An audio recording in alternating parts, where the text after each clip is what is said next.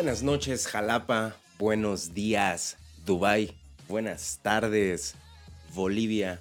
Estamos aquí en conversaciones nuevamente con todos ustedes para platicar de un tema que mm, navegando por las redes sociales, por este mundo inmenso que es el Internet, me encontré y dije, va, va, va, va, vamos a, sumergirnos, vamos a, empaparnos de, toda, de todo este tema que eh, la verdad ya había yo escuchado un poco, ya había yo escuchado un poco, pero no, no había yo tomado el interés suficiente para investigar, para eso, para investigar acerca de este tema. Estoy hablando del poliamor, de este de este em, ideología, de esta ideología, de esta ah, forma de vivir que muchas personas eh, tienen. Yo no he tenido la oportunidad de, convivir con ninguna de ellas, pero, pero eh, gracias al internet, eh, ahí están, ¿no? Ahí están los testimonios, ahí están las investigaciones. ¿Y por qué no? Vamos a, vamos a platicar un poco de el poliamor aquí en conversaciones. Comenzamos.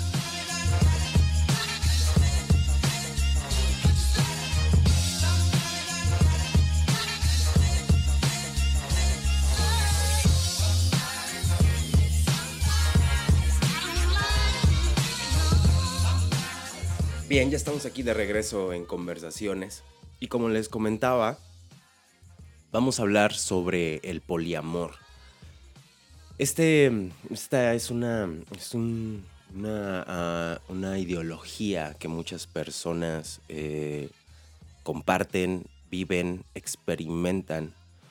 Eh, yo no conozco así eh, a, a, ciencia cierta en persona. Yo no conozco a ninguna persona que hoy en día este, practique el poliamor.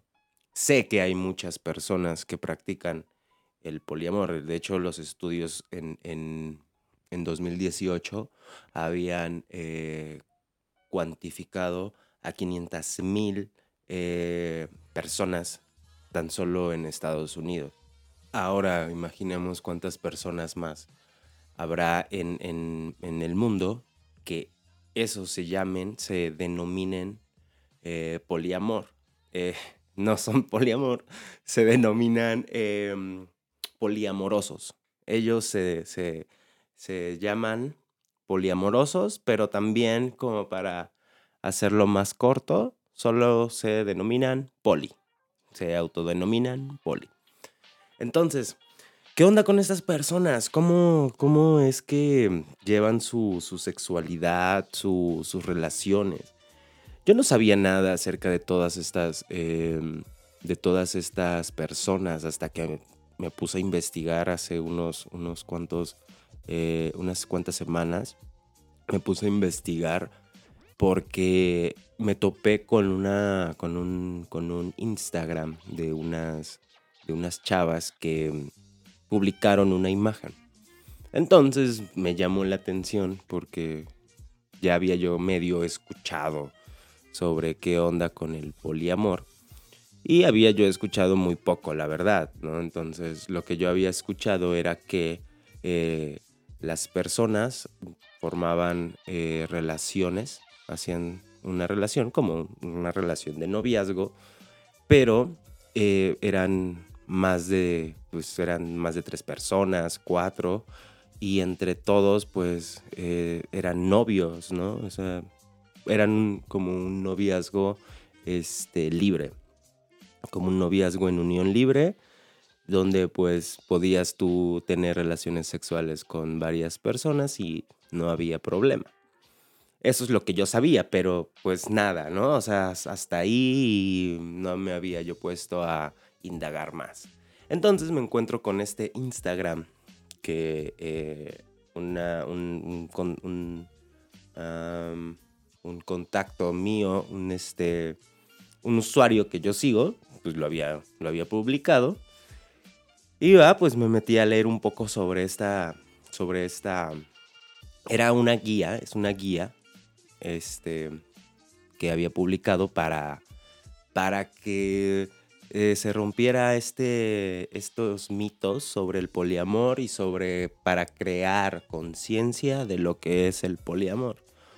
Y por lo que estoy investigando, el poliamor ya tiene un rato en estar, este, en, de ser, ¿no? Ya tiene un buen rato desde por los 2008 más o menos empezó como a, como a hacerse estudios, pero estos fueron, eh, fueron publicados mucho tiempo después.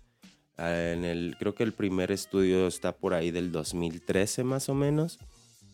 Entonces sí, tomó un rato para, para que se publicaran esos estudios y para que hubiera como un interés y un, estudio eh, científico para, para, para, pues para ver, ¿no? En qué consistía el, el poliamor y para ver en qué, en qué, en qué mm, podría, em, cómo podría eh, clasificarse si es una preferencia sexual, si es...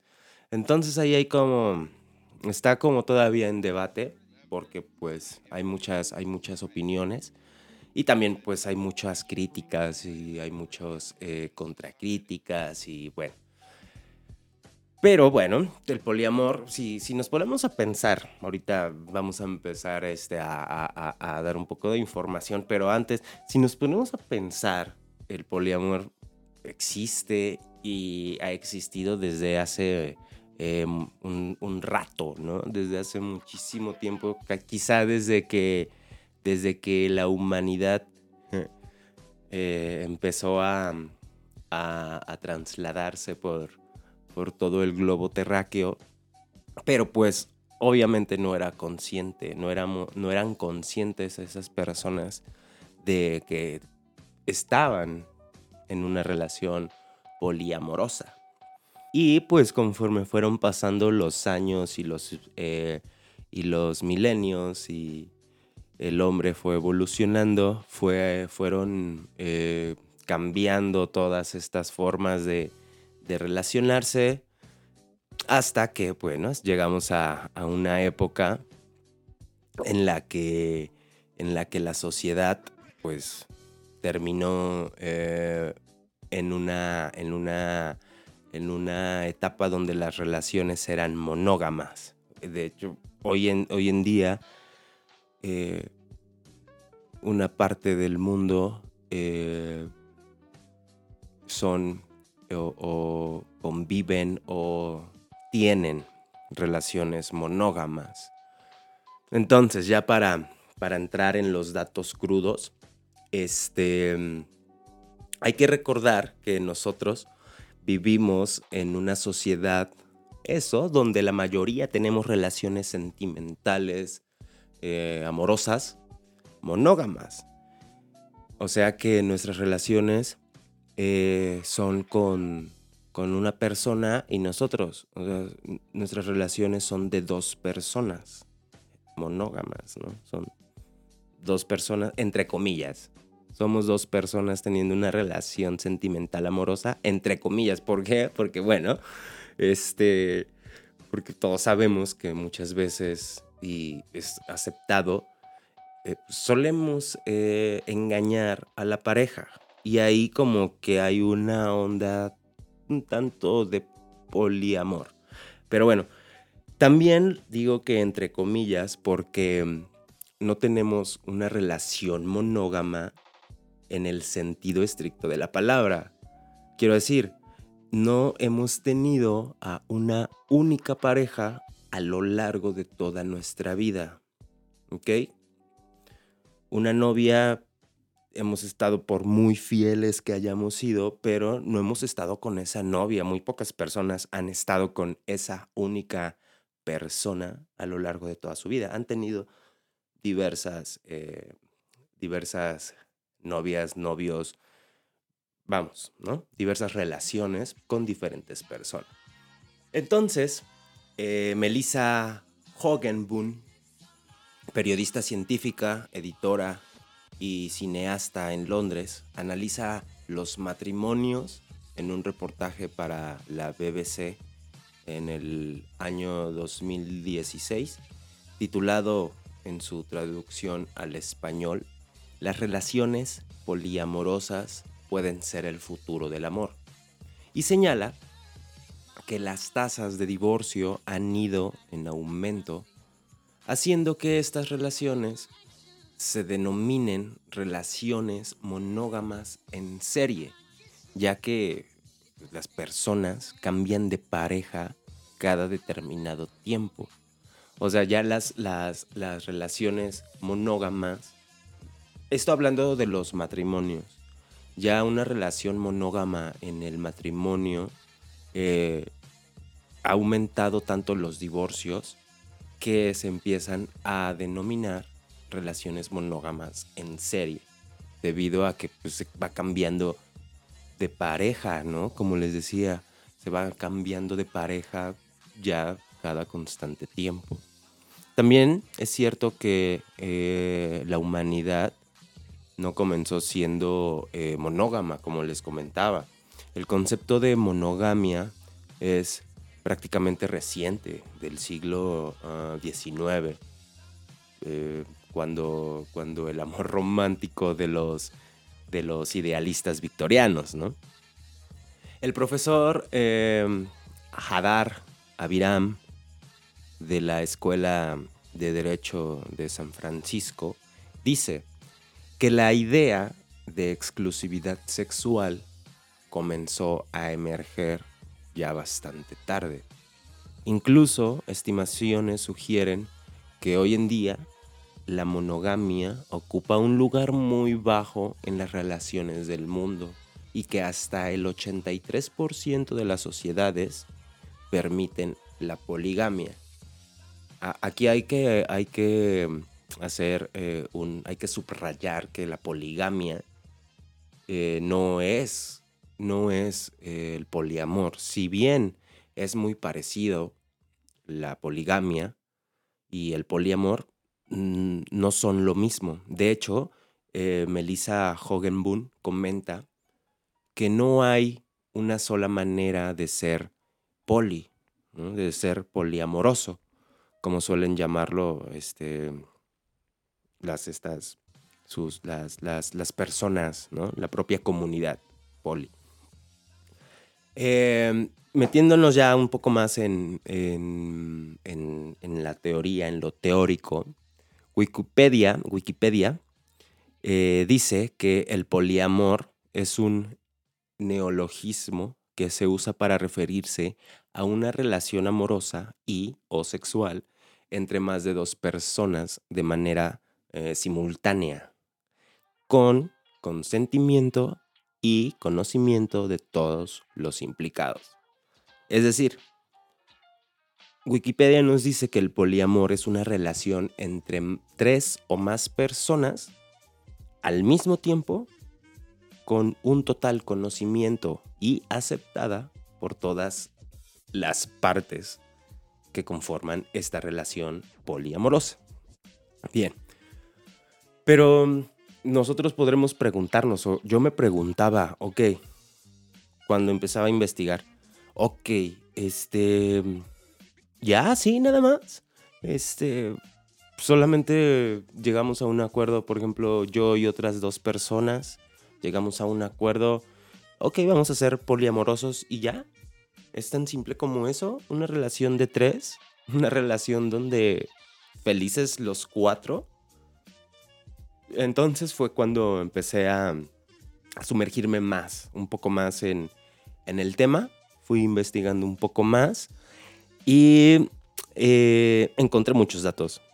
Encontré, encontré varios datos que suelen ser un tanto complejos en primera instancia, pero Voy a tratar de ser lo más, lo más eh, light posible. Voy a tratar de, explicarlos un tanto digeribles, eh, ¿no? Para que, para que también podamos, podamos llevar todo este hilo del poliamor. Entonces vamos a, vamos a una pausa y regresamos.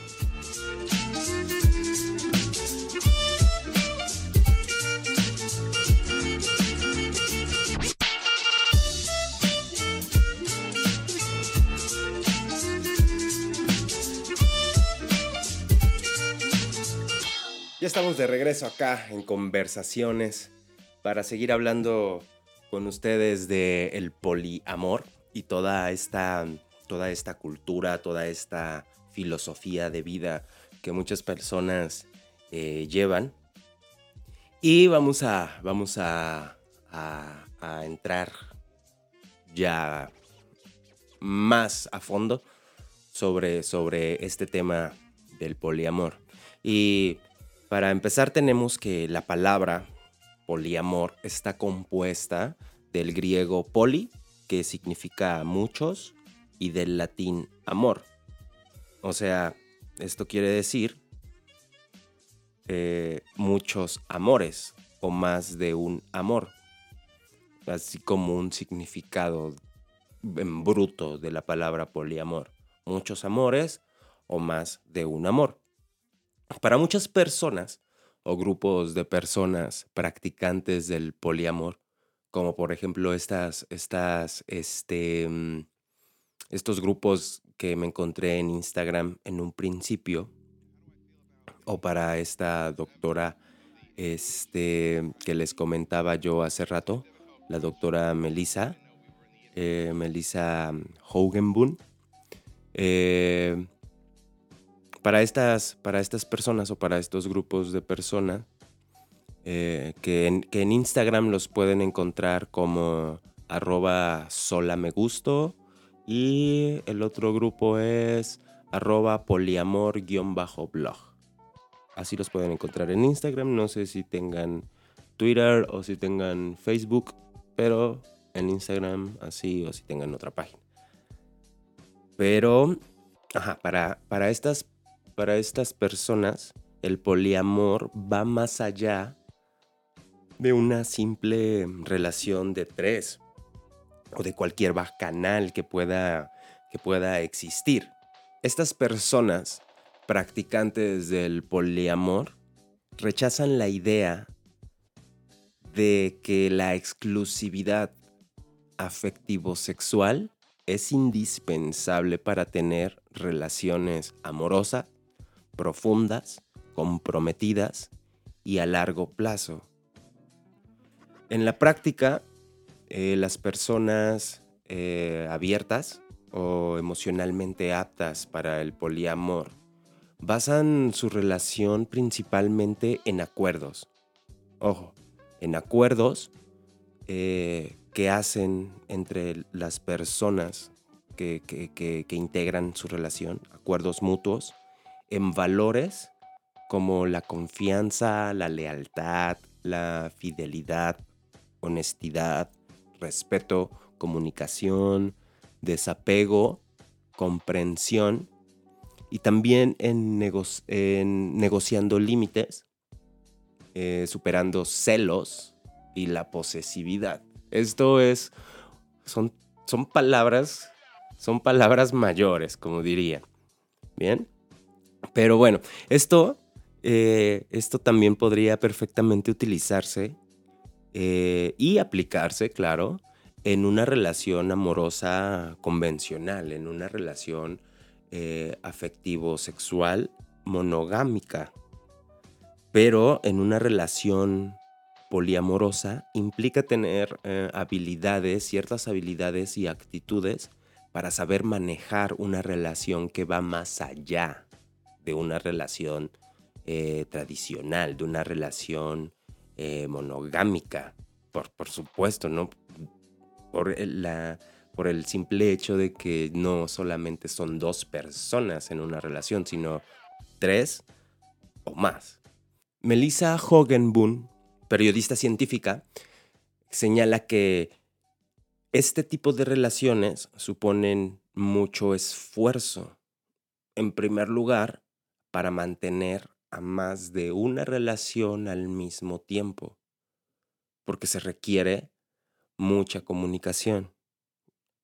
como, como, como comentábamos, ¿no? O sea, estar si, estar con una persona como pareja monogámica requiere, requiere eh, valores, requiere honestidad, requiere tiempo, requiere estar tú presente.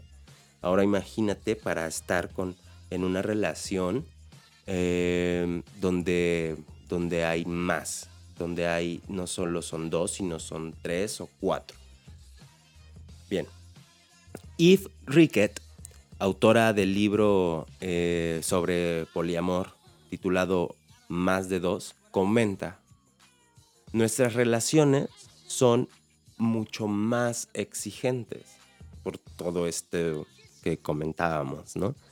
En esta misma línea, eh, arroba solo me gusto, nos dice en su cuenta de Instagram que, voy a citar textualmente, el amor tiene muchas formas y acuerdos que dependiendo del tipo de relación que tengas, están preestablecidas por la sociedad o se deben de crear desde cero.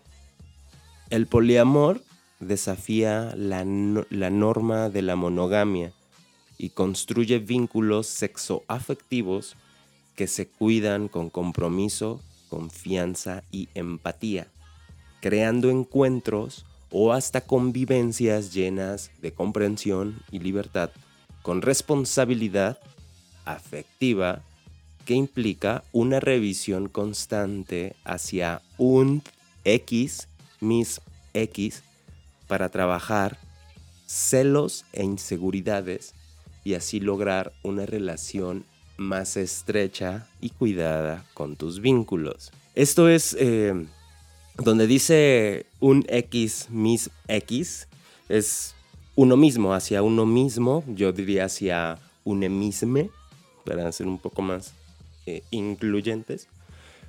Pero acá nos está, nos está diciendo a, a, muy grandes rasgos lo que, lo que el poliamor trata, ¿no?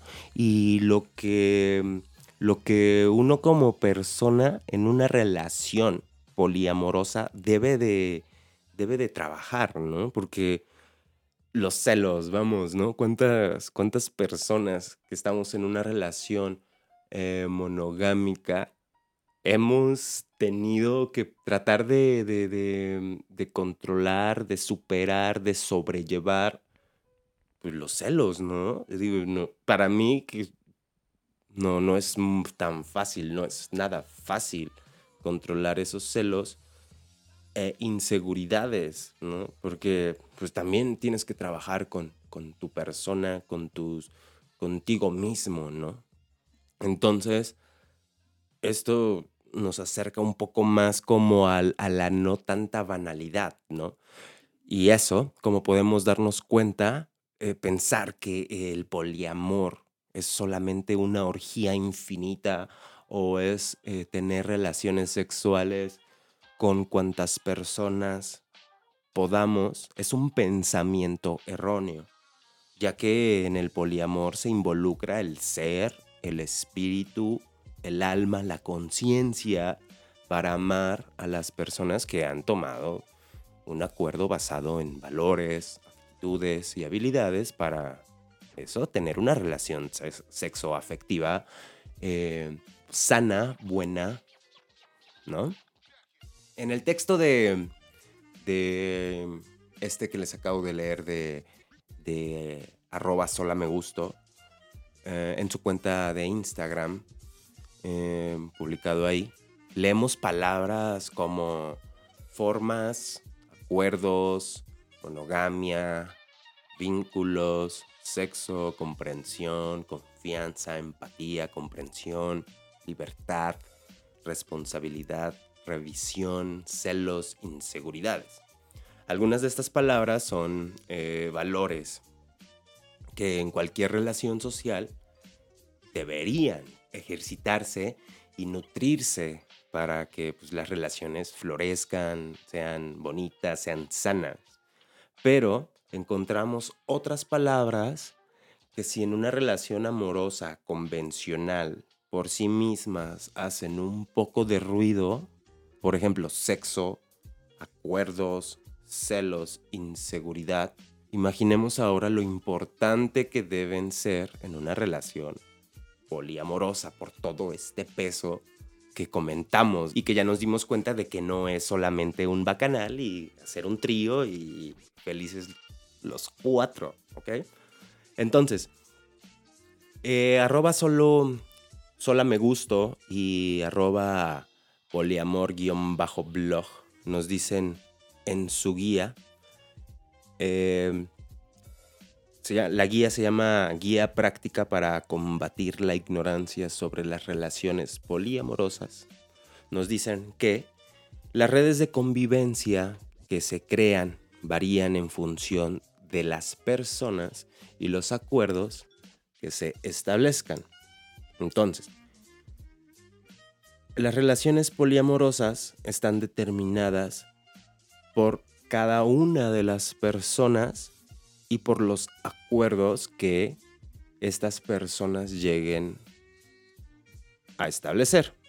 Los acuerdos dentro de una relación poliamorosa son muy importantes y estos acuerdos son individuales, son con cada una de las personas, no sí puede haber acuerdos eh, colectivos entre las personas, pero lo importante también son los acuerdos individuales con cada una de los, con cada uno de los integrantes que pertenezcan a esa relación poliamorosa. Bien, existen diferentes formas eh, en, estas relaciones poliamorosas, pero las más comunes son triejas, que son cuando tres personas están en la relación teniendo eh, contacto sexual y afectivo. También están las relaciones de anarquías relacionales o grupos poliamorosos.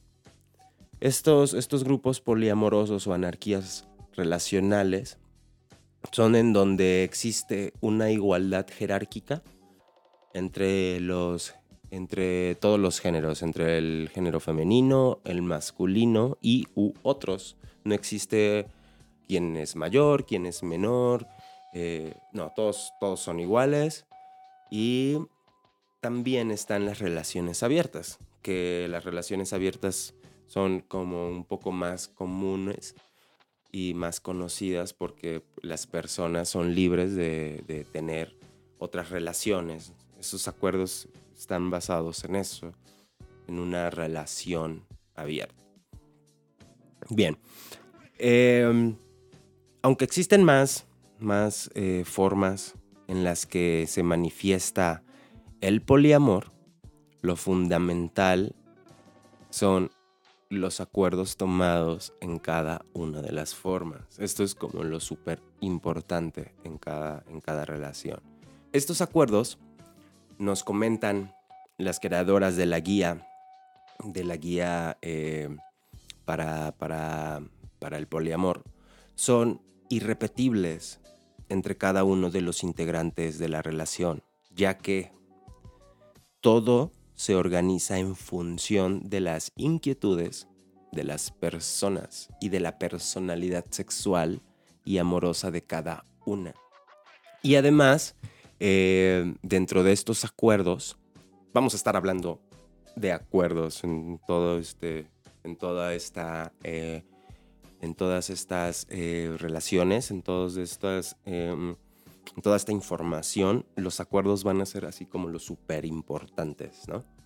Dentro de estos acuerdos también se establece la práctica sexual. El sexo, aunque muchos podríamos creer, creer, yo era uno de ellos, creía que pues, todas estas personas se la vivían en la cochadera intensa, 24/7, 365. Y sí, ¿no?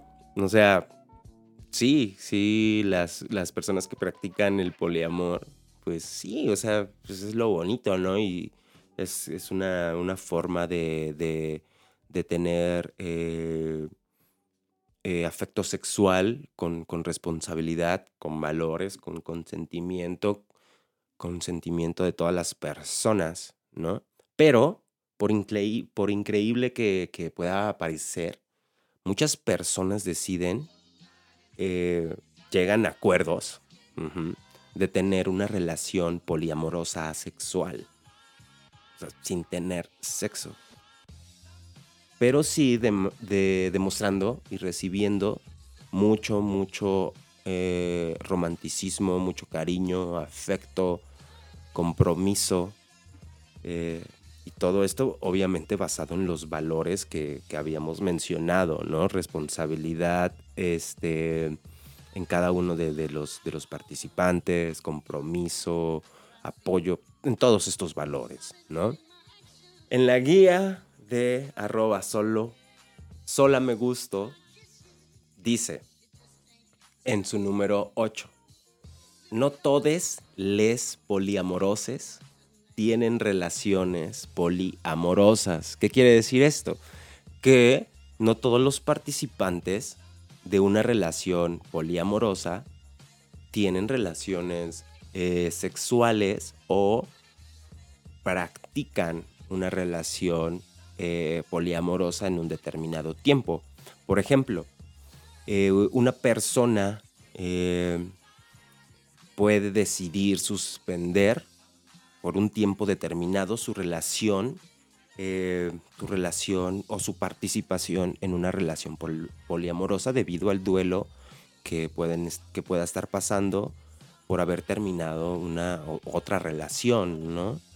Eh, o por la deconstrucción social que implica el romance, o la exclusividad que muchas veces o que totalmente el ego social está presente, ¿no?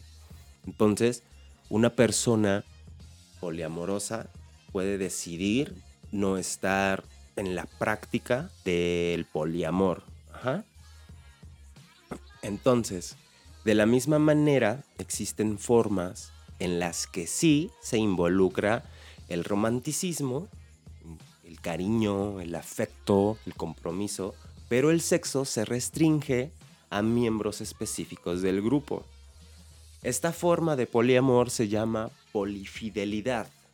Nuevamente, se llegan a acuerdos en donde solamente ciertos grupos, donde ciertos eh, participantes de, del grupo pueden tener relaciones eh, sexuales y esto son acuerdos consensuados por todos, se hace el consenso y todos están de acuerdo.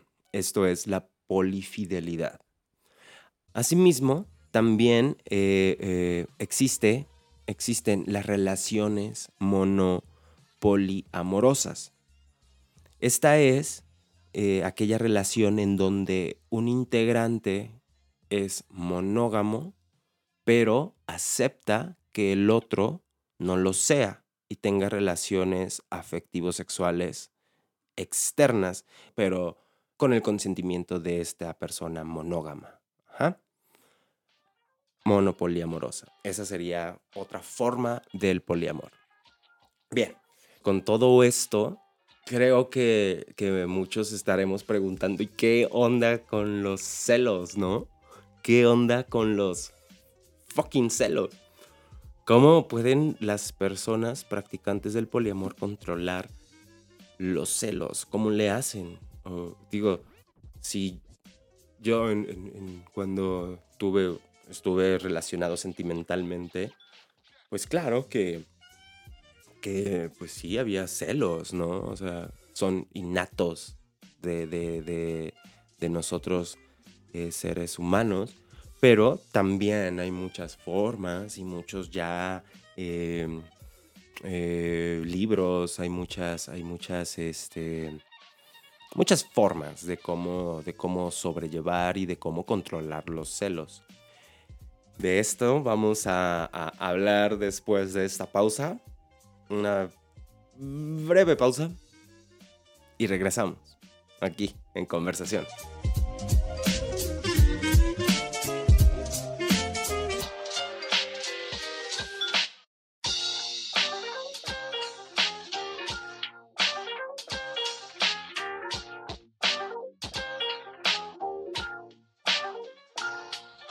Bien, ya estamos acá de regreso en conversaciones para seguir hablando de, del poliamor para seguir enredándonos un poco más con toda, esta, con toda esta filosofía de vida, con toda esta forma de pensar de muchas personas que nada, se dedicaron o se decidieron a formar parte de esta filosofía para, para bueno, porque así fue su convicción y así fue su, su, su ideal seguir esta corriente.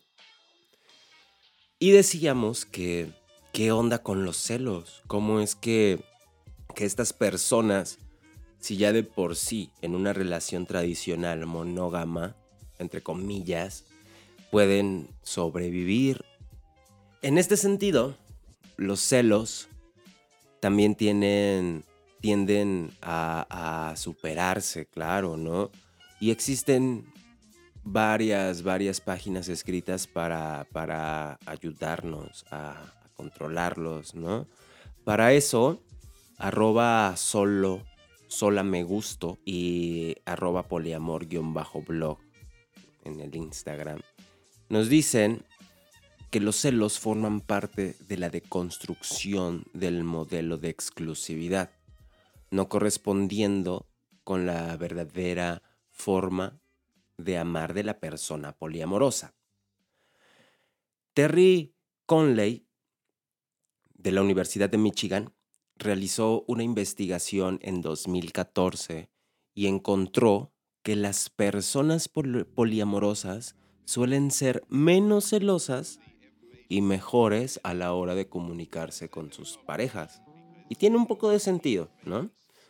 Sin embargo, Olivia Hobbit fotógrafa inglesa, en el artículo titulado Polyamorous Relationships May Be the Future of Love by Melissa Hogan dice que quienes están involucrados en relaciones poliamorosas no tienden a sufrir más celos que las parejas promedio, que las parejas monógamas.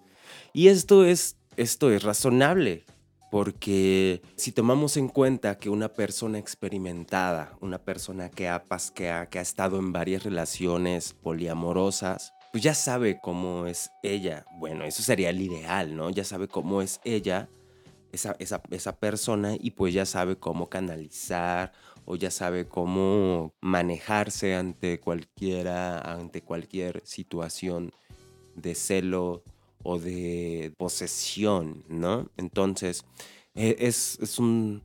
Por eso les decía que era como, tiene un tanto de sentido que las personas que practican una relación poliamorosa, pues tiendan a ser menos celosas y mejores a la hora de comunicarse con sus parejas, porque pues una, tienden, tienen a, a, a hablar con más personas sobre sus sentimientos, que es lo ideal, que es lo, mejor, tienden a hablar con esas personas con las que conviven y tienen esa confianza, ¿no? En los acuerdos existen esa, esa, esos valores, más bien en, la relación existen, deben existir esos valores eh, de comunicación, de, confianza, de, de honestidad. Y es lo que yo también me ponía a pensar que sí, muchos de estos valores como que se potencian más en una relación poliamorosa, pero yo creo que en una relación monógama podrían también potenciarse. Y esto nos podría llevar a pensar en, por qué, por qué o de dónde viene esta, esta onda de, pues, de engañar a una persona cuando estamos en una relación, ¿no?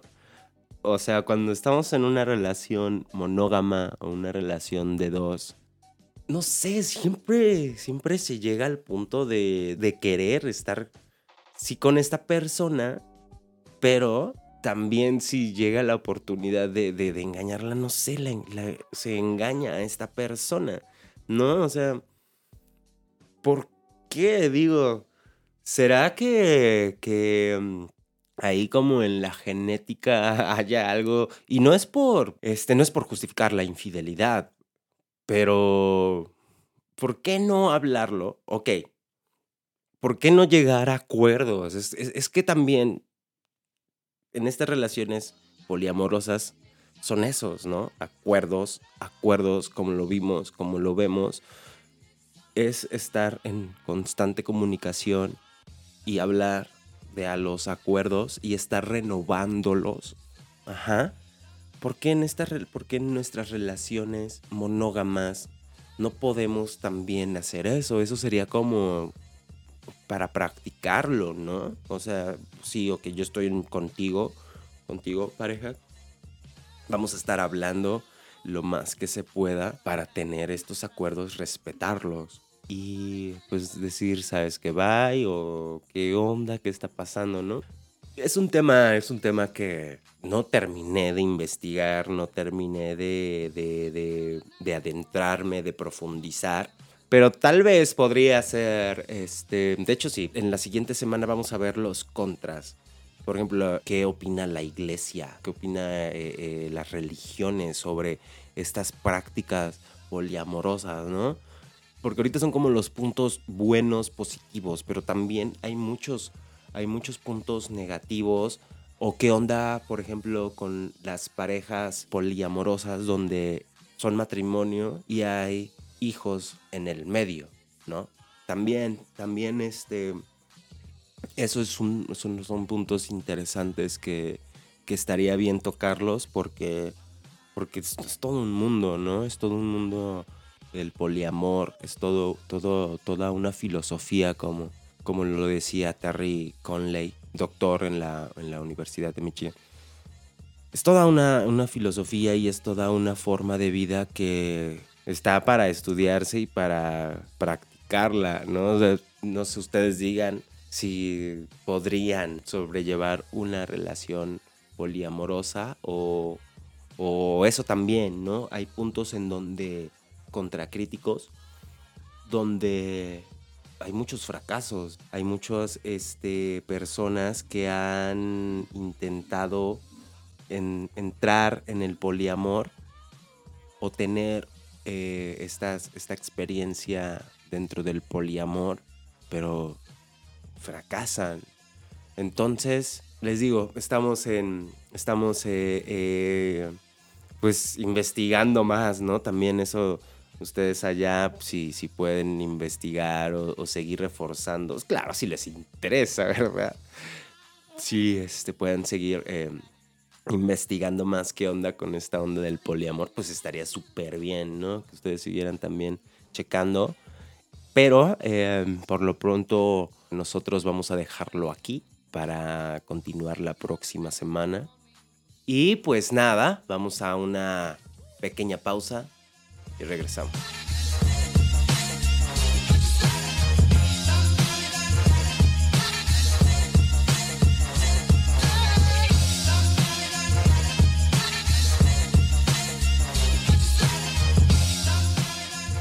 Bien, ya estamos de vuelta acá en conversaciones para despedirnos de todos ustedes y pensar si, si ustedes estarían dispuestos a tener una relación poliamorosa?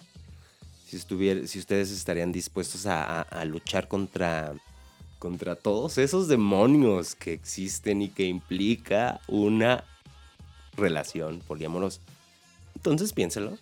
Y al final, al final eso es, ¿no? Decisión y entregar, entregar mucho amor, entregar muchos valores, ser honestos, ser comunicativos y ser y tener acuerdos.